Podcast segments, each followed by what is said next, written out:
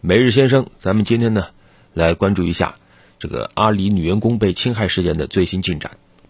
那么在昨天，济南市公安局官方微博针对这个案子发布了情况通报。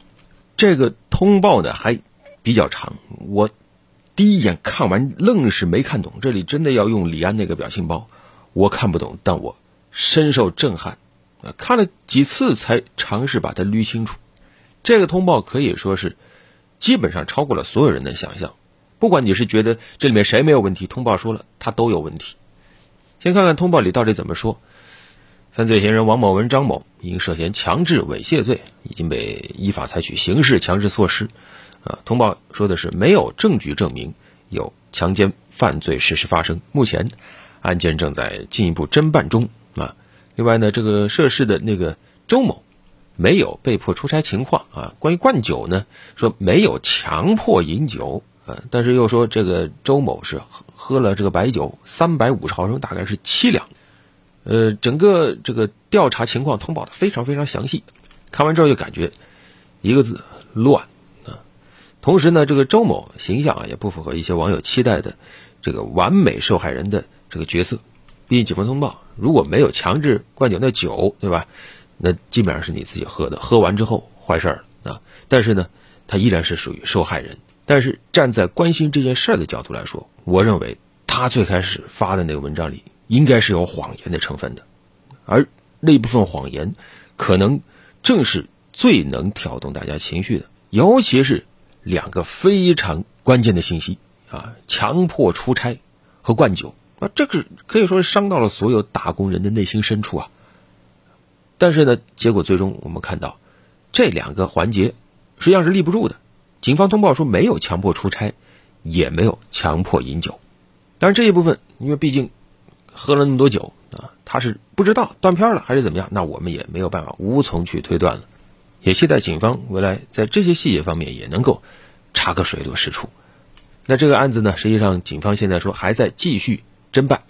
关于案子的细节，其实我觉得我们也没有必要再怎么讨论啊。警方侦办，那让警方自己慢慢出通报就行了。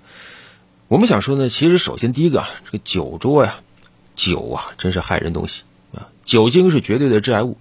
呃，大家如果平常有这个喝酒的习惯，你自己跟自己喝没问题。但是你一旦上了酒桌，一旦你同桌有人醉酒了，我建议每一个人都要小心一点。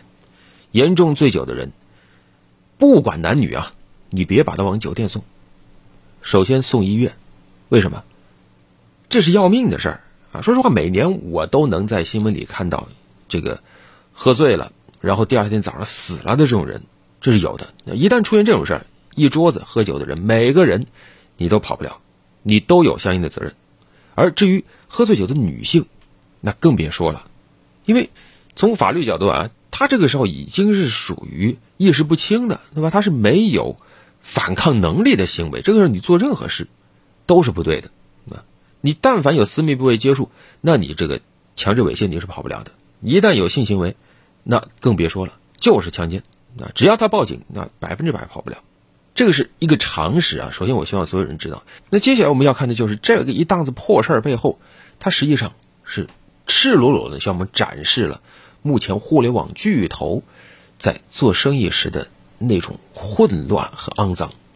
这里面这几个人的关系得多乱？这简直是红洞县里无好人的这个架势啊！啊，当然这个也说清楚，不是针对红洞县的朋友啊。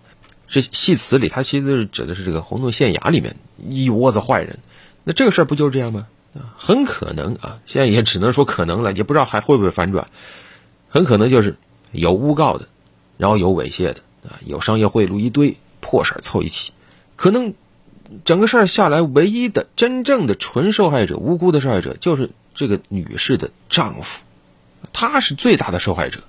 我也看到了有一部分网友说：“哎呀，你看出了这个通报，其实呃可以说帮阿里洗白了。”阿里没法洗，洗无可洗啊！这是什么事儿呢？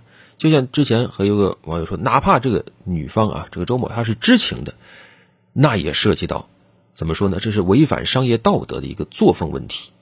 它叫什么叫贿赂？你可能是金钱上的贿赂，也可能是用身体去贿赂，这都是让人不齿的，甚至可能是违法的。当然，还是有区别，无非就是这个危机它的危害程度下降了啊，从什么呢？纵容内部强奸啊这样的一个事儿，降级为内部管理出现了严重的问题啊。有人说这个其实哪儿都有啊，为什么要特别说呢？那是因为像阿里这样的企业，它是特殊的，它是作为互联网巨头，所以它实际上承载着不一样的这种责任。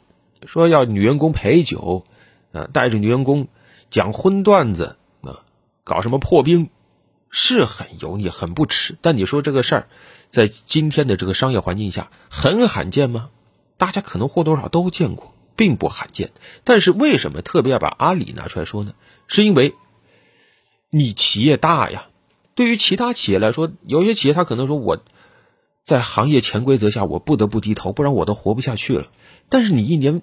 挣这么多钱，你应该是有能力拒绝一些不合理的行业潜规则的，这就是所谓的能力越大，责任越大嘛。你包括从它的定义来说，对吧？这些互联网巨头喜欢说我是技术驱动型的，我是工程师型的企业，结果你这些事儿暴露出，它实际上还是类似于这种销售文化的企业。那啊，你不是那么高大上吗？你都是靠什么高科技啊，靠云呐，靠代码呀，结果。你谈起生意来，怎么还是靠这个推杯换盏、搔首弄姿的那一套呢？但是从目前的情况来看，几大互联网巨头其实在这方面好像也没有表现的有他们自己标榜的那么例外。这个事件之后，阿里还制定了一个所谓的这个反性骚扰行动准则啊，当然现在还没有完全定，里面居然写叫支持员工拒绝陪酒。感觉还是没有把板子打对地方。你如果真的希望开行业之先河，就是给行业带来一股清风正气的话，你应该说，我这个企业我就拒绝陪酒文化。但凡我企业的人出去啊，我就不搞这种所谓的酒局，对吧？严格禁止啊！你就如同现在这个对于公务员，八项规定一执行之后，公务员中午谁敢喝酒，这才是真正的想管，对吧？就是你一旦违章了，那就要该罚就罚。但是合着他现在依然不觉得这个事儿算是什么不好的事情啊？就是我还要搞啊，大家愿意来陪就来陪啊，不愿意也可以不来啊。这是我领导宽宏大量，你看多么正能量，是这样吗？现在整个互联网行业都可以感觉在面对更严格的监管，所以这个时候我想，这个时代其实到了一个十字路口了。这些企业，这些巨头企业需要。证明一下自己，你们在挣了大钱的同时，也确实为社会、为每一个用户，也为自己的员工带来了更多的权益。一些乌七八糟的事儿啊，是可以把它提前扼杀在萌芽阶段的。通过更科学的管理、更严格的制度，让那些肮脏的事情不要发生。好了，本期就聊这么多。